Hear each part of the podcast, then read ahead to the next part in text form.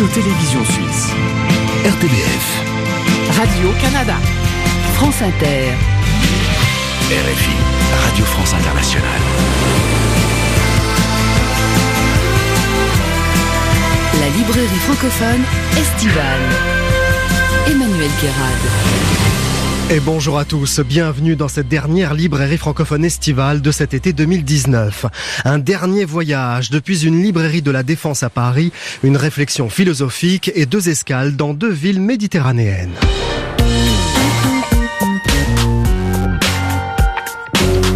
Nous sommes du côté de la Défense en France, premier quartier d'affaires d'Europe. Laurence Cosset vous racontera l'incroyable histoire de la Grande Arche, un de ces projets architecturaux uniques au monde. Nous irons à Nice avec Jean-Marie Gustave Leclésio pour une rencontre exclusive en public à l'Opéra de Nice. La star mondiale malienne Salif Keita jouera lui un titre dans notre studio. Nous parlerons aussi de la raison avec le philosophe Frédéric Lenoir, un entretien qui va vous faire réfléchir sur la façon d'envisager l'existence à travers la figure de Spinoza. Et puis nous sommes donc dans une librairie avec des libraires aujourd'hui à Puteaux, à proximité de la Défense, pour évoquer la rentrée littéraire. Mais nous partons tout de suite à Alger, dans un lieu culturel atypique, pour notre séquence Un auteur, une ville, avec Samir Toumi qui vous fait découvrir une facette étonnante de la vie algérienne. La librairie francophone estivale. Emmanuel Kérad.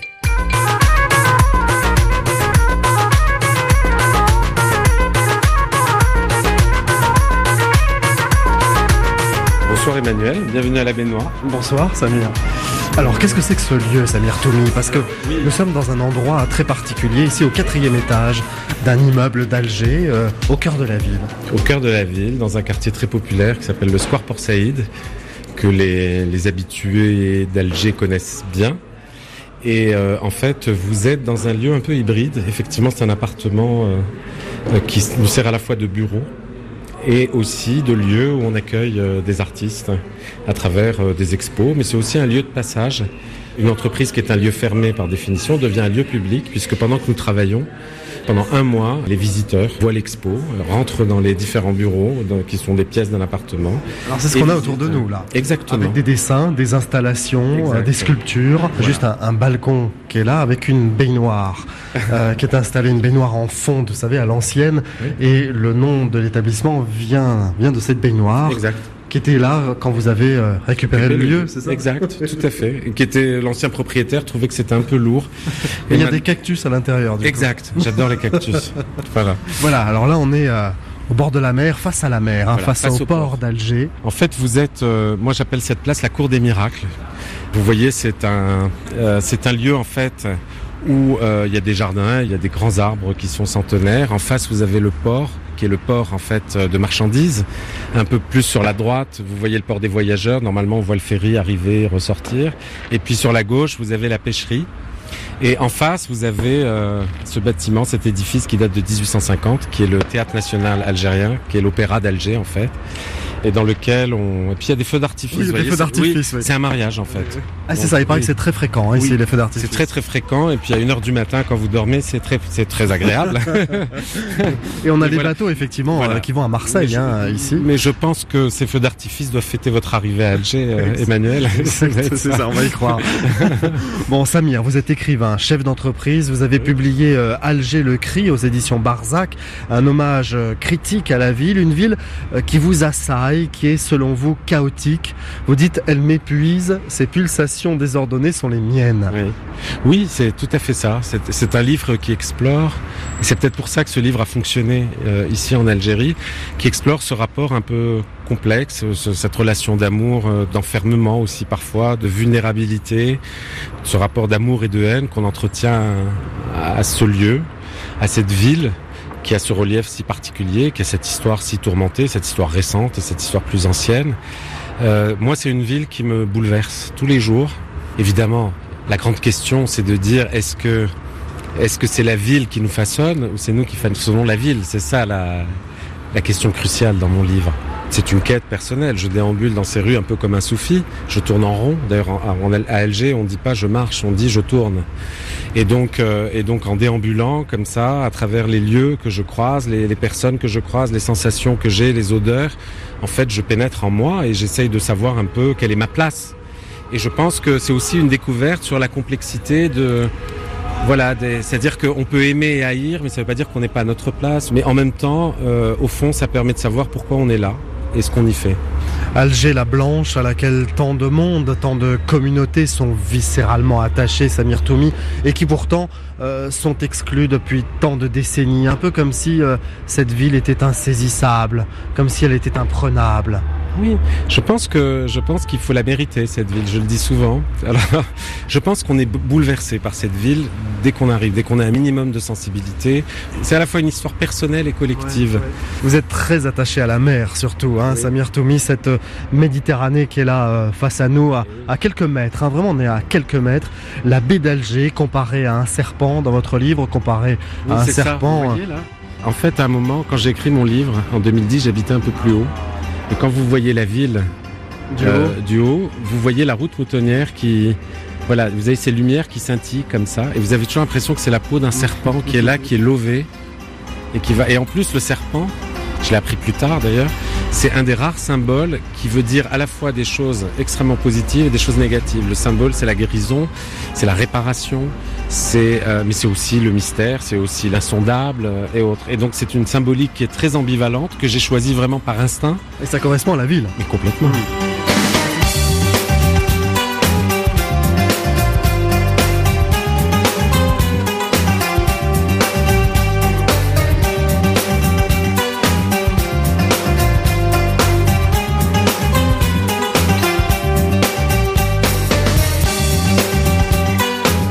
Il y a une exposition en hommage à Mohamed Dib, grand écrivain et poète algérien disparu en 2003.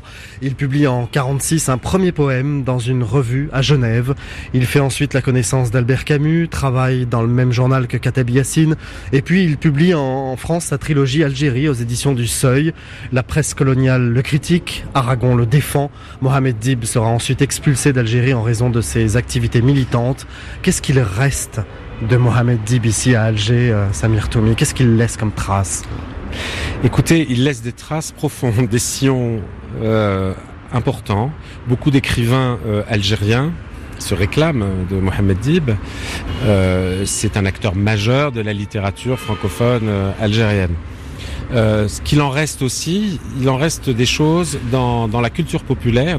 Et on voit tous ces personnages comme Didi Baracho, qui est l'alcoolique, Aini, qui sont devenus des emblèmes. C'est-à-dire qu'aujourd'hui, quand on veut traiter quelqu'un d'alcoolique, on dit Didi Baracho. Donc ça, c'est euh, Dib a réussi à pénétrer dans la culture populaire à travers sa trilogie, mais aussi il y, a ses, poèmes. Moi, Dib me, me bouleverse plus par ses poèmes.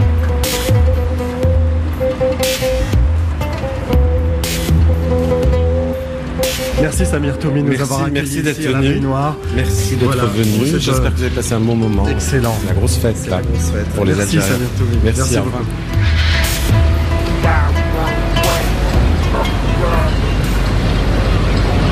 Et on quitte Alger, on se retrouve dans la librairie francophone estivale avec une discussion philosophique dans un instant. Frédéric Lenoir vous parlera de la raison et de la pensée de Spinoza. Avant cela, voici le chanteur Batlik.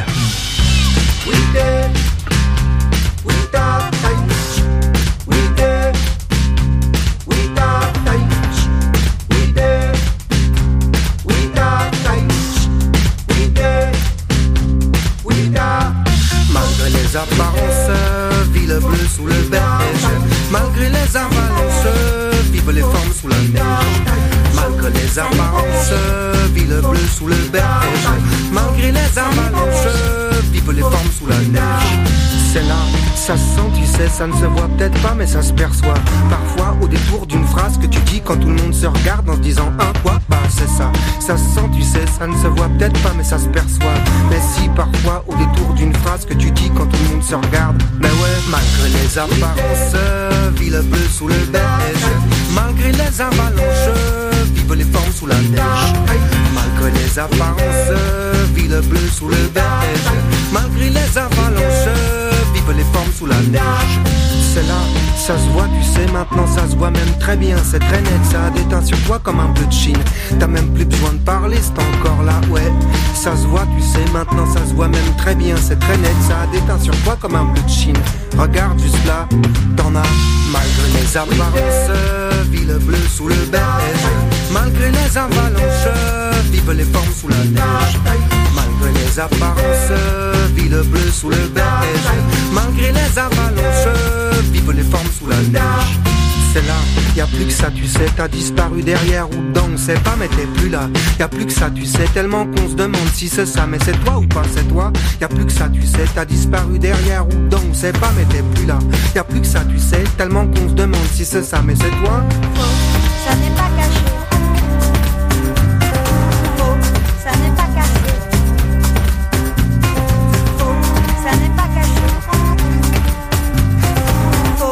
Ça n'est pas caché. C'était Batlik avec Avalanche sur France Inter, la RTBF, la RTS, ici Radio-Canada et sur RFI. La librairie francophone estivale, Emmanuel Guérard.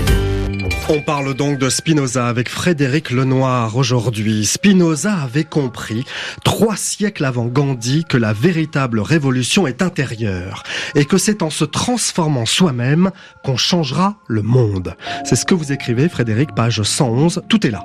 Bah disons que le cœur, je pense, de sa pensée est là, c'est-à-dire de lier euh, la philosophie politique et la philosophie éthique. Alors il le dit pas dans des termes aussi simples, hein, effectivement. Il va nous dire que l'utile propre est ce qui est le plus utile au bien commun. Ça veut dire que ce qui nous rend heureux soi-même, ce qui nous permet de nous épanouir selon notre nature et ce qui nous met dans la joie, c'est ce qui nous permettra d'être le plus utile aux autres. Ouais. Et donc finalement, l'idée centrale qu'on va retrouver dans Spinoza, c'est l'idée qu'il faut se transformer soi-même, il faut faire un travail sur soi, sur ses affects, sur ses émotions, sur ses passions, euh, grâce à la raison, pour essayer de s'améliorer et de vaincre les passions tristes, la peur, la colère, la violence, la jalousie, le ressentiment, qui font qu'on crée toujours de la violence. Exactement. Et alors qu'il invente le système démocratique moderne, qui garantit la liberté de conscience et d'expression, il nous dit ça ne suffira pas. Euh, on peut vivre dans les plus belles démocraties, si on est encore mu par nos émotions, eh ben il y aura toujours de la violence et de l'injustice sur Terre. Et il travaille sur lui-même. Hein. Vous commencez votre livre d'ailleurs en faisant le portrait de Spinoza, philosophe juif d'origine portugaise, né en 1632 à Amsterdam, mort 44 ans plus tard seulement, hein, il décède Oui. très jeune. Il se détache très vite de la religion. Dès l'âge de 15 ans, il émet des doutes. Et à 19 ans, il se passionne pour la quête de la vérité et le bonheur fondé sur la raison. C'est ça qui est important chez Spinoza, la raison. Alors, c'est central et en même temps, ce n'est pas qu'un philosophe de la raison. C'est-à-dire qu'effectivement, pour lui, la raison est l'outil universel, la raison est tout à fait universelle, euh, comme le diront à sa suite les philosophes des Lumières, qui nous permet d'avoir des idées adéquates, c'est-à-dire des idées justes. Mais c'est aussi le philosophe des émotions, c'est le philosophe des affects, puisqu'il nous dit que le désir est l'essence de l'homme. Sauf que pour lui, c'est la raison qui éclaire nos émotions et nos passions et qui nous permet de passer des passions tristes aux passions Ouais. joyeuses. Et donc la raison, elle est là pour nous éclairer, pour susciter des nouveaux désirs positifs. Autrement dit, si vous avez une addiction, une peur, une angoisse, une émotion négative, vous allez la contrecarrer par une autre émotion et un autre désir positif. C'est qu'une motivation qui peut nous faire évoluer. La raison ne suffit pas. Et alors, rappelez-vous, hein, l'époque, on est aux alentours de 1650. Il va mettre au point une méthode d'interprétation des livres saints.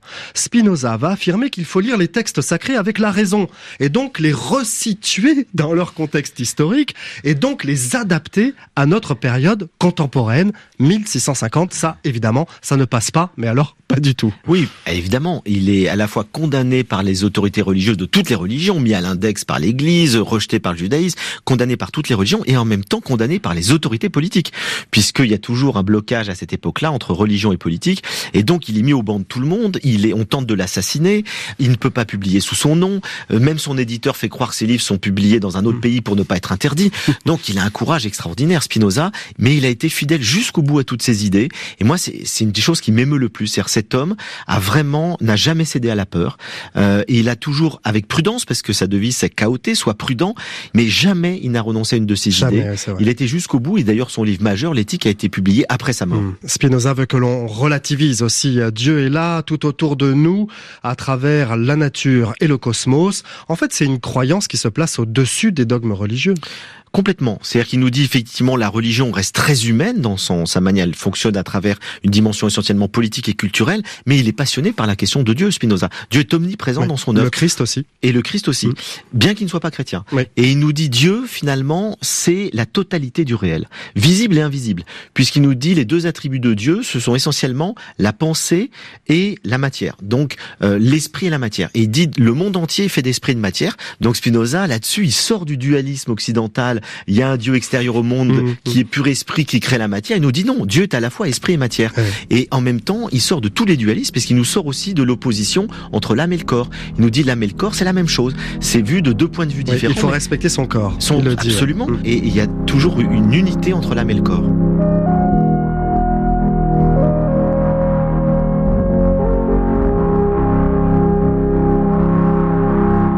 Spinoza incite aussi à ne pas juger l'autre tout de suite. Il dit que pour juger quelqu'un, il faut connaître les causes profondes des actions ou des attitudes. Une colère s'explique aussi bien qu'une tornade, ce sont des phénomènes naturels. Et l'homme est inscrit comme ça dans la nature, complètement, intégralement. Oui, et il vit selon les mêmes lois de la nature, qui- sont les lois universelles de la nature. Et donc il dit il y a toujours une explication causale à tout.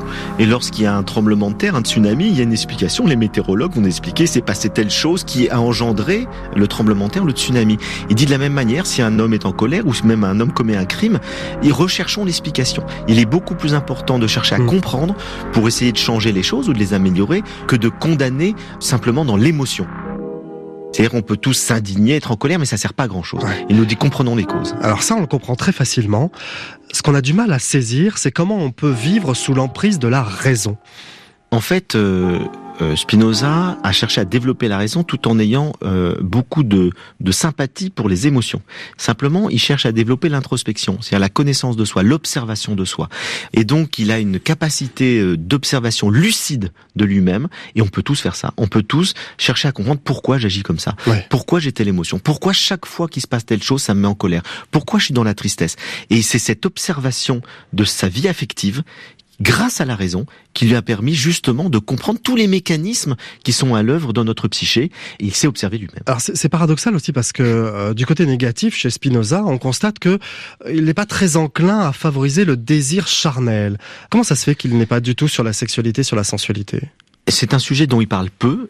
Il va pas parler de la sexualité. En plus, à son époque, c'est pas une chose dont on parle beaucoup. bah Avec tout ce qu'il a dit avant, il pouvait y aller. Hein. Oui, enfin, c'est vrai que là-dessus, il a une pudeur, mais globalement, on peut dire que sa philosophie, c'est une philosophie du corps. Oui. C'est-à-dire que le corps doit être joyeux, Oui. le corps doit grandir dans la puissance vitale. Il, alors lui, il détaille plutôt le fait de bien manger, il, il aimait boire de la bière, fumer sa pipe, euh, fait- Oui, mais toujours avec parcimonie, mais avec raison justement, avec raison. raisonnablement. Mais il est épicurien, Oui. c'est-à-dire le plaisir avec modération. Il a aussi, et vous le soulignez dans votre livre, Frédéric Lenoir, un comportement très machiste envers les femmes. Spinoza, la femme est inférieure à l'homme, comme chacun sait, c'est ce qu'il dit. La condition des femmes dérive de leur faiblesse naturelle. Du coup, dit-il, face à l'homme dominant, tout le monde est tranquille. C'est ce qui explique donc que les deux sexes peuvent vivre en paix. Il faut juste en prendre conscience. Prendre conscience que l'homme domine la femme et tout va bien. Bon, il faut bien qu'il y ait une imperfection dans Spinoza, malheureusement. Il n'est pas net, hein, votre Non, Spinoza, c'est-à-dire sur ce point-là, Mm. effectivement, et c'est un des rares points où on peut le prendre en défaut d'être pris dans les préjugés de son temps. Euh, il n'a pas dépassé les préjugés de son temps sur la question féminine, et je pense que c'est pour des raisons affectives, puisque lui-même a été déçu par les femmes. Du coup, il ça. en a fait une généralité. Il y a une blessure, et je trouve ça touchant. C'est pathétique. touchant. Non, si, ça veut dire qu'il n'est pas Ouais. parfait. Il y a quelque chose qu'il n'a Mm. pas dépassé.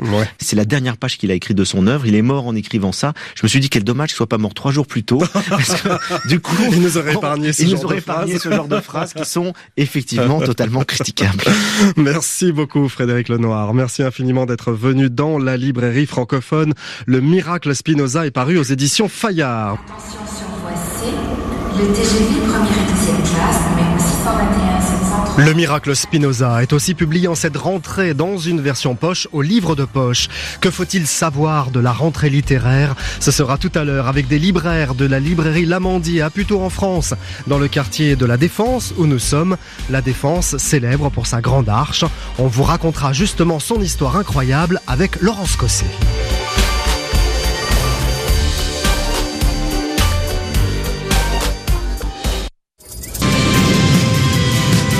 Radio-Télévision Suisse. RTBF. Radio-Canada. France Inter. RFI, Radio France Internationale. La librairie francophone estivale. Emmanuel Guérard. Et bonjour Laurence Cosset. Bonjour. Merci beaucoup d'être avec nous aujourd'hui. Votre nouveau roman, La Grande Arche, raconte l'histoire passionnante de la construction de la Grande Arche de la Défense à Paris. Pour ceux qui ne connaissent pas vraiment, il s'agit d'un cube ouvert, monumental, aligné sur l'axe Concorde-Champs-Élysées-Arc de Triomphe. C'est le président François Mitterrand qui lance un concours dès qu'il arrive au pouvoir pour euh, trouver une idée. Oui, un grand concours international d'architecture. Et celui qui gagne, à la stupéfaction générale, c'est un inconnu et tout le monde est enthousiasmé par son projet. 105 mètres de côté, 70 mètres de profondeur, Notre-Dame tout entière avec sa flèche tiendrait à l'intérieur de la grande arche de la défense. Les deux parois verticales, hautes de 35 étages, sont aujourd'hui terminées pour le gros œuvre. Leur gigantesque carcasse qui s'élève dans le ciel ne donne encore qu'une idée assez vague de ce que sera le monument une fois achevé. Difficile à concevoir, cette structure fabuleuse par son gigantisme doit être travaillée comme un bijou. Ainsi, Johann Otto von Spreckelsen, aujourd'hui disparu, et son architecte associé Paul Andreu vont-ils réaliser ce dont rêvait, dit-on déjà, Colbert, parfaire la perspective tracée par le nôtre à partir de la cour carrée du Louvre. C'est ça l'histoire de ce livre, Laurence Cosset. L'histoire d'un homme, trop artiste peut-être, pour réaliser un monument comme celui-ci. C'est tout à fait ça. Ce qui m'a touché dans cette histoire, c'est l'arche bien sûr, mais c'est surtout l'architecte. Quand Spragelson sort de l'anonymat en 83, il est très peu connu et pour cause, il a très peu construit, quatre petites églises au Danemark, il est professeur d'architecture aux Beaux-Arts à Copenhague, il arrive en France, il est unanimement salué, c'est un dessinateur de génie et son esquisse a enthousiasmé. À ce moment-là, on rentre dans la réalité des études et puis du chantier et les choses deviennent beaucoup plus compliquées. Mmh, mmh le rêve de l'architecte se confronte à la réalité euh, des ingénieurs, des techniciens, des juristes, des financiers. Et ça se passe très mal, les tensions euh, sont très nombreuses. Spregelsen, il faut le dire, arrive avec des préventions considérables contre la France. Il arrive euh, inquiet, on lui a dit tu vas travailler en France, tu vas te faire rouler. Et ça se passe mal de A à Z. Il ne comprend pas les Français, les Français ne le comprennent pas, il a des exigences très grandes, c'est un perfectionniste. C'est vrai qu'il est, incroyable cet homme-là, parce qu'il y a un exemple, il y a plein d'exemples que vous racontez. il, y a des choses très drôles. À un moment, pour répartir les charges, il faut savoir que l'Arche de la Défense n'a pas des fondations classiques. Elle repose sur des piliers, comme ça. Alors il faut répartir les charges. Sauf que, à un moment, il faut changer la forme des piliers mhm. pour qu'il y ait une meilleure répartition des charges. Bref, je vous la fais courte. Mais lui, il dit non, non, on va surtout pas changer le galbe des piliers. on lui dit, mais personne ne va le voir, c'est dans les fondations. Il dit, oui, mais Dieu va le voir. Exactement. ça m'a été rapporté toute part. Voilà, voilà, c'était ça l'homme. Le pire d'ailleurs, c'est qu'on ne touche pas à la ligne des piliers. On se débrouille à grand renfort de, de contraintes et de pré-contraintes pour que les chars soient répartis de manière à ne pas toucher euh, à ces superbes piliers qui sont dignes de piliers romans d'ailleurs et qu'effectivement personne ne voit. Alors c'est vrai que d'un autre côté, euh, quand il arrive, quand on le présente à la presse, personne ne le connaît. Et à la conférence de presse, on lui dit mais Monsieur Spreckelsen, qu'est-ce que vous avez fait vous au Danemark? Il dit euh, j'ai fait quatre églises et ma maison. Tout le monde rigole, mais c'est la vérité. Il n'a fait que ça. Non non, c'est pas qu'on rigole, tout le monde applaudit. C'est une salve d'applaudissements. Alors il ne comprend pas parce qu'il succède au prix, au deuxième prix, troisième prix, quatrième prix, qui sont d'énormes agences qui ont euh, un palmarès formidable, qui ont construit des villes nouvelles, des hôpitaux, des universités, etc. Il arrive, on lui dit qu'est-ce que vous avez construit? Il dit moi, ben, ma maison, quatre églises, et c'est un tonnerre d'applaudissements. Bon, il est un peu surpris. La conférence de presse continue.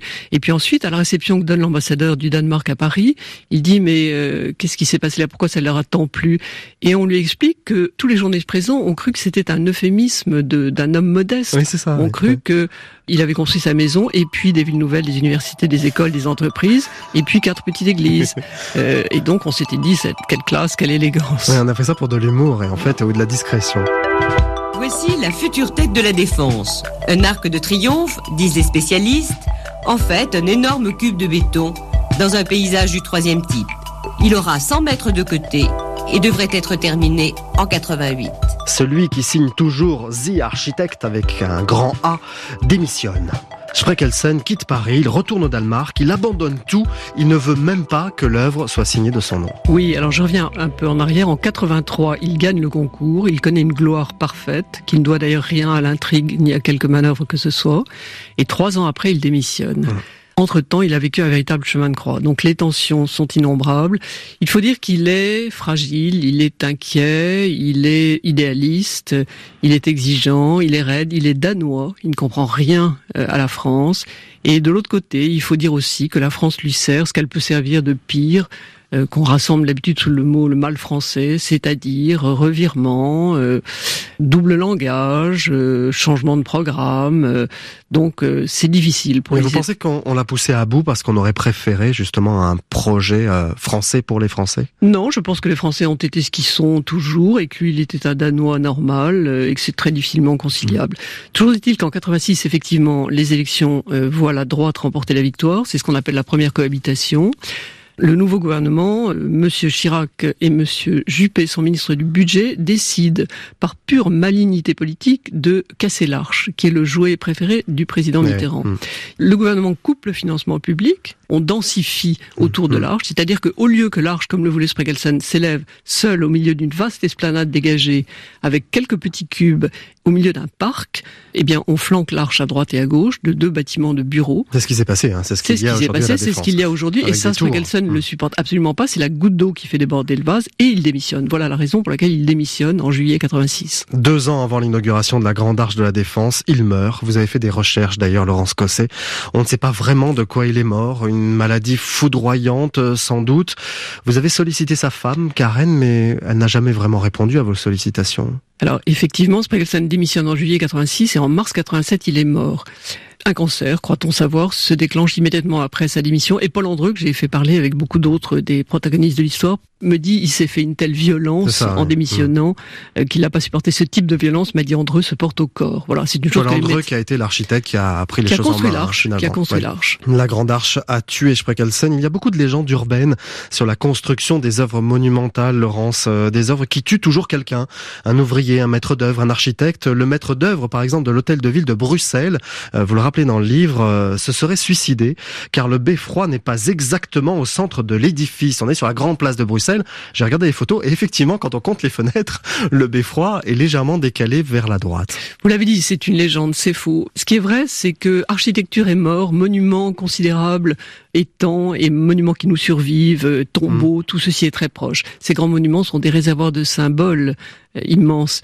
Euh, donc il y a beaucoup d'histoires qui associent la mort et l'architecture. la pérennité aussi d'une construction s'il y a un mort sur un chantier. Oui, on entend ça. Ça, c'est une légende dont les ethnologues ont recensé 700 versions. Voilà, il faut que quelqu'un soit sacrifié pour que le monument puisse être construit. Cadaré en a donné une très belle version dans le pont aux trois arches.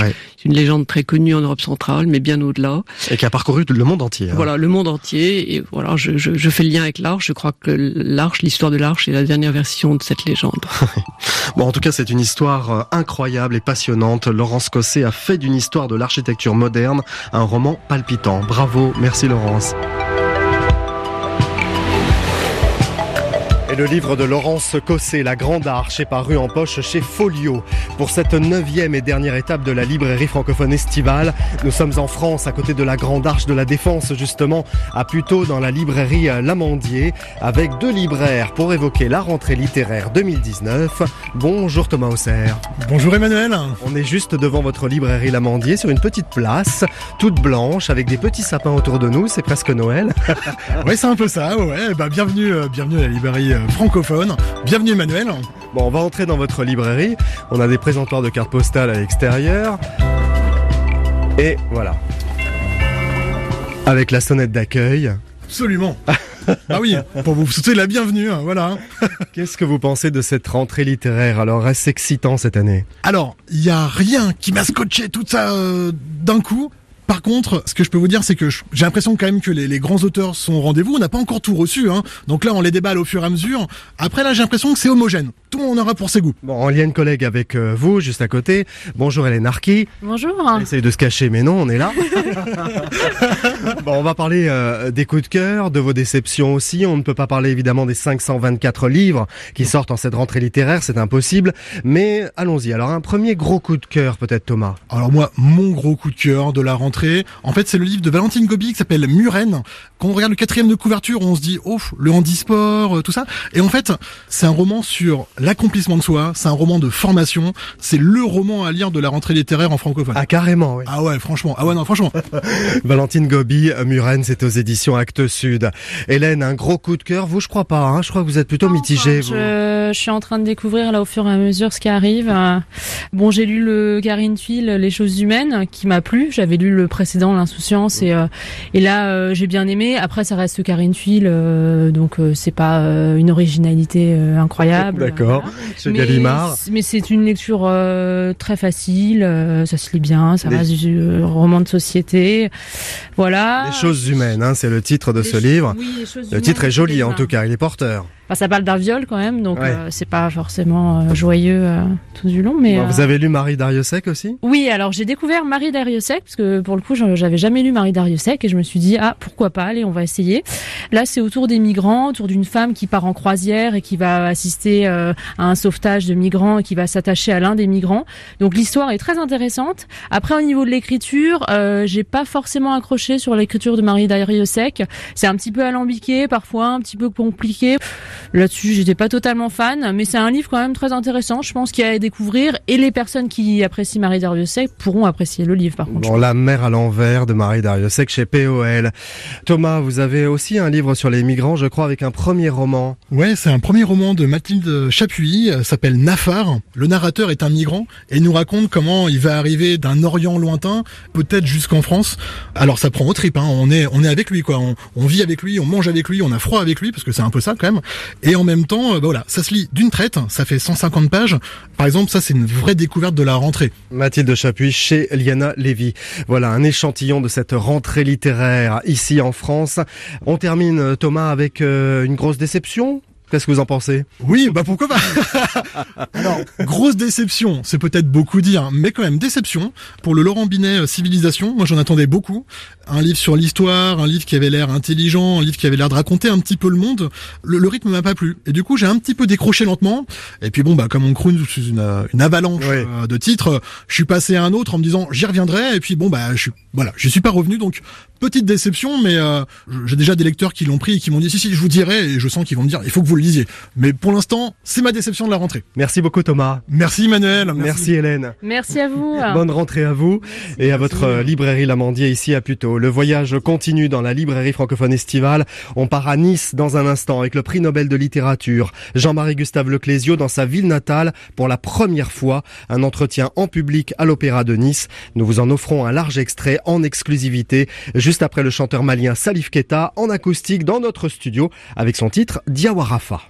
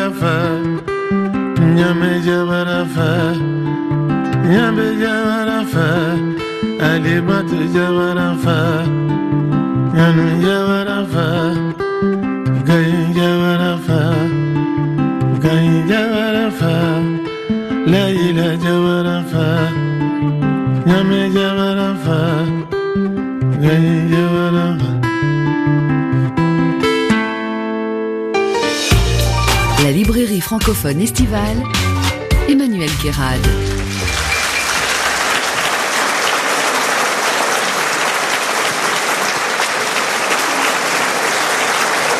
Jean-Marie Gustave Leclésio, mesdames et messieurs, vous pouvez l'applaudir pour la première fois ici à l'Opéra de Nice. Bonjour Jean-Marie Gustave Leclésio. Bonjour, bonjour cher Emmanuel. Euh, si on vous demande de vous remémorer un souvenir ou une histoire personnelle liée à Nice, qu'est-ce qui vous vient en premier à l'esprit? Eh bien, euh, c'est ma vie est liée à la ville de Nice. Donc euh, mes premiers souvenirs de ma vie sont des souvenirs qui ont trait à ma vie à Nice à ce moment-là. Euh, J'ai euh, trois ans et demi, quatre ans. Je ne sais pas si ce sont les Canadiens, les Allemands. Je pense que plutôt les Canadiens ont lâché une bombe sur Nice. Et j'habitais avec ma grand-mère dans un immeuble euh, qui était au boulevard Carnot, pas très loin du port. Et la bombe est tombée dans le jardin de cet immeuble. Et euh, moi, j'étais dans la salle de bain de l'appartement de ma grand-mère. Et l'immeuble a vacillé comme sous l'effet d'un tremblement de terre. C'est mon premier souvenir dans la vie. C'est une bombe qui explose à Nice. Et donc, c'est pas un souvenir euh, charmant. Non. Mais euh, j'ai eu très peur. hein. Les vitres ont été cassées partout dans l'immeuble. C'est un souvenir réel. Ça veut dire que j'étais là à ce moment-là. Alors on va essayer de vous faire voyager, on va parcourir le monde avec vous Jean-Marie Gustave Leclésio. Euh, Rodrigue, une euh, île à laquelle vous tenez particulièrement, vous êtes même engagé euh, socialement avec la jeunesse sur place, engagé pour la lecture, pour la culture auprès des jeunes. C'est une grande source de vie, une grande source de connexion avec les éléments, Rodrigue. C'est dans ce genre d'endroit que vous ressentez finalement la vie au plus profond de vous? On vient juste de créer dans cette petite île, qui est peuplée par 70 000 euh, personnes, qui sont pour la plupart créoles, c'est-à-dire euh, d'origine africaine, on vient de créer la première université populaire. L'université populaire, c'est une institution qui a été créée au Danemark, je crois, il y a à la fin du 19e siècle, qui était destinée à fournir aux gens qui n'avaient pas eu les moyens de faire des études, de lire, de s'instruire, on leur donnait l'occasion le soir de se retrouver dans un lieu et de découvrir des thèmes. Et c'est donc une université volontaire. Les professeurs sont volontaires, les élèves euh, sont volontaires. Il n'y a pas d'examen, on n'obtient pas de diplôme en étant passé par là, mais on s'instruit. Et la population rodriguaise a ceci de très beau, c'est qu'elle ne, elle considère que l'instruction, ça ne doit pas être nécessairement rentable. C'est quelque chose qu'on fait pour se, s'améliorer, se perfectionner. Et donc euh, les Rodriguais sont en train de découvrir cette université.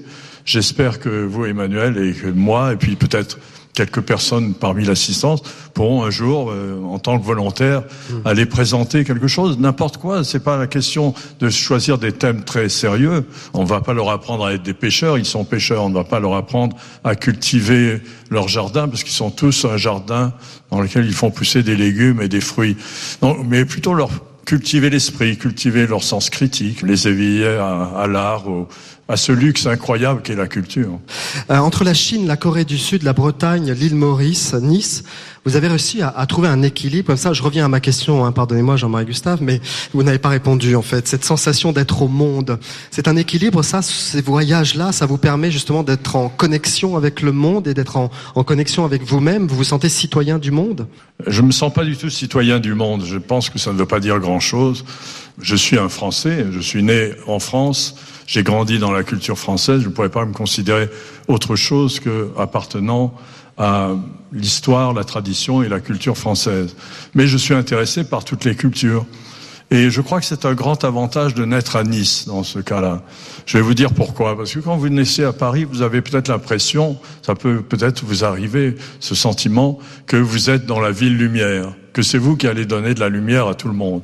Quand vous naissez à Nice, vous êtes beaucoup plus modeste dans l'idée de la transmission culturelle que vous pouvez que vous pouvez exercer. Alors à Séoul, vous m'avez dit d'ailleurs, je ne suis pas quelqu'un qui voyage. Je suis quelqu'un qui me déplace. Et c'est vrai que vous êtes comme ça en fait. Vous n'êtes pas dans le voyage, vous êtes dans le déplacement. Et ça a un sens particulier parce que ça change toute la perception finalement du voyage ou du séjour ou du déplacement. Oui, se déplacer, c'est aller de place en place, Mmh. euh, littéralement. Donc, euh, euh, quelquefois par goût, quelquefois aussi par nécessité, et le plus souvent par cette sorte d'enchaînement euh, des circonstances, je me déplace, c'est-à-dire je quitte ma place niçoise pour aller hum, sur la place euh, séoulite ou sur la place euh, mexicaine ou sur la place new-yorkaise. Et j'ai changé de place, c'est tout. Avant de parler euh, de votre dernier roman, Bitna sous le ciel de Séoul, euh, juste un mot sur euh, le fait que vous marchez beaucoup, Jean-Marie Gustave Leclésio. Vous aimez beaucoup marcher dans les villes. Et vous avez fait tout un parcours comme ça quand vous étiez plus jeune, à pied, pieds nus d'ailleurs. Vous aimez marcher dans les villes. Oui, ça aussi, ça doit être un élément de mon éducation niçoise. Oui, parce qu'on marche, c'est une ville On marche beaucoup on marche. à Nice. Enfin, on marchait. Maintenant, il y a un tramway. Bon, Oui, on marche les encore. choses ont un peu changé. Mais euh, j'allais souvent. J'habitais à un moment donné au port de Nice, et j'allais souvent jusqu'à l'aéroport comme promenade, en, en marchant très vite, aller-retour. En Ça prenant fait- la promenade des Anglais. et oui, en suivant la promenade des Anglais, ou quelquefois par la rue de France, par les rues intérieures. J'allais aussi beaucoup dans les collines. Et plus tard, j'ai beaucoup marché dans le comté de Nice aussi. Alors justement, on retrouve ça hein, dans le livre Bitna sous le ciel de Séoul. Votre personnage Bitna aime bien se balader comme ça dans la ville, euh, dans la rue. Ce sont pour elle des moments de liberté. Elle prend le métro. On avait pris le métro ensemble. On avait fait le parcours comme ça de Bitna. Vous pouvez d'ailleurs retrouver, si ça vous intéresse, sur Internet, euh, un reportage de 45 minutes avec Jean-Marie Gustave Leclésio qu'on a réalisé dans la ville. Et cette déambulation dans la ville, ça lui permettait d'observer les gens aussi, de d'écrire des histoires sur euh, ce qu'elle observait. C'est ce que vous faites, vous, d'ailleurs, un petit peu. Oui, parce que Séoul est une ville euh, compliquée euh, si vous n'êtes pas décidé à marcher. Si vous, si vous voulez prendre des taxis, des voitures, ça va être très compliqué. Beaucoup de gens expatriés qui vivent à Séoul se plaignent des embouteillages. Et je leur disais, mais passez par les souterrains et passez par les métros. Là, vous n'aurez pas d'embouteillage. Et c'est vrai, c'est un des bons moyens de visiter cette ville. Et si jamais vous lisez mon livre, euh, Bitna sous le ciel de Séoul, vous pourriez suivre euh, ça comme un itinéraire piétonnier pour euh, parcourir la ville sans embouteillage. C'est presque un guide de voyage. Ouais, on l'a fait d'ailleurs, c'est vrai. On l'a testé et approuvé. Il y a ce fleuve Han. Alors le fleuve Han, c'est absolument euh, incroyable parce que c'est un peu brumeux.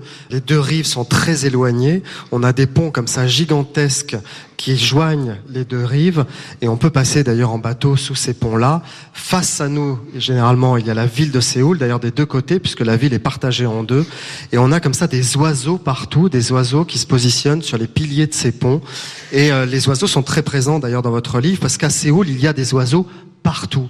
Et autour du fleuve Han, il y a comme ça un écosystème très particulier et pourtant dans un urbanisme absolu digne euh, des grandes capitales asiatiques. Ben, Emmanuel, vous en avez parfaitement bien parlé. Je n'ai rien à ajouter. Mais Des souvenirs, c'est tout. hein. le, le fleuve Han est un fleuve très émouvant parce que ça a été la frontière entre les deux Corées au moment de la guerre. Et les gens qui fuyaient les combats qui avaient lieu dans le nord devaient traverser ce fleuve. Alors, soit ils le traversaient sur des esquifs, soit ils le remontaient un peu plus haut et ils traversaient sur des ponts de fortune, des ponts bêlés, comme ça qu'on appelait ces ponts, qui avaient été construits par les Américains. Et je crois qu'il y a encore la marque de ce côté dramatique. Alors les oiseaux, pour revenir aux oiseaux, Jean-Marie Gustave, euh, les oiseaux, c'est aussi ça, c'est la liberté, c'est l'affranchissement des frontières. Et là aussi, il y a une chose qui vous hérisse, comme vous dites, beaucoup de choses qui hérissent Jean-Marie Gustave. Il n'a pas l'air comme ça, mais il est très calme. Il y a plein de choses qui l'énervent. Il a raison d'ailleurs. Ce sont les frontières. Ça, c'est quelque chose qui vous agace particulièrement, plus que ça même. Oui, les frontières sont, elles sont dramatiques quand elles sont coupantes. Et nous, euh, qui habitons dans un pays euh, assez favorisé par l'économie et par l'histoire, et un pays qui n'est plus en état de guerre, nous pouvons franchir assez facilement les frontières, du moins en Europe. Mais pour quelqu'un qui naît dans un pays où les frontières sont coupantes, ça va être très difficile. Il va falloir justement se couper. Il va falloir euh, affronter les dangers et tout ça. Donc, je trouve que c'est très injuste qu'une partie de la population du monde puisse se déplacer euh, librement à travers les frontières, un peu comme le font euh, les oiseaux, les batraciens, les rongeurs, et que d'autres êtres humains ne puissent pas le faire. Je trouve très injuste qu'aujourd'hui, sous le prétexte qu'on n'a plus réellement besoin d'eux, ils soient maintenus euh, prisonniers dans des endroits où peut-être ils souffrent euh, des guerres ou de cette autre forme de guerre larvée qu'il y a dans le monde qui s'appelle la famine, euh, la, la détresse économique, la détresse morale. Je pense que dans un monde idéal, il devrait pouvoir franchir ses frontières. Oui, un monde idéal. C'est un monde idéal. C'est une utopie finalement, l'abolition des, des frontières, non? Oui, bah, étant donné que je suis plutôt un écrivain et que je rêve plutôt que, que je ne vis dans le réel, donc euh, je peux imaginer assez facilement ce retour à une frontière ouverte comme elle existait quand j'avais 16 ans. Mm. Quand j'avais 16 ans, les frontières étaient ouvertes. Et pourquoi ne sont-elles plus maintenant?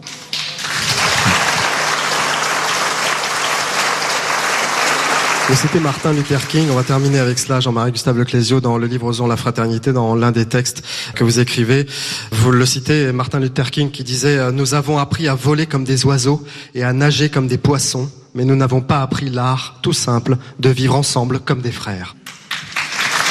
Merci. Merci, Emmanuel.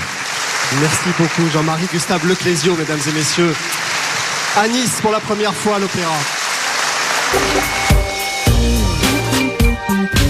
C'est la fin de cette édition. Je vous retrouve sur Facebook, Twitter et Instagram, Emmanuel Kérad, pour communiquer avec vous. À la réalisation, Anna Bui, avec Serge Vigui à la technique. Un grand merci à mon génial assistant Jean-Philippe Verret de France Inter, avec les équipes de la RTBF, de Radio-Canada, de la RTS et de RFI.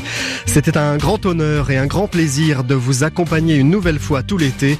Merci d'avoir écouté la librairie francophone estivale. Bonne rentrée à tous et à bientôt, je l'espère, sur RFI.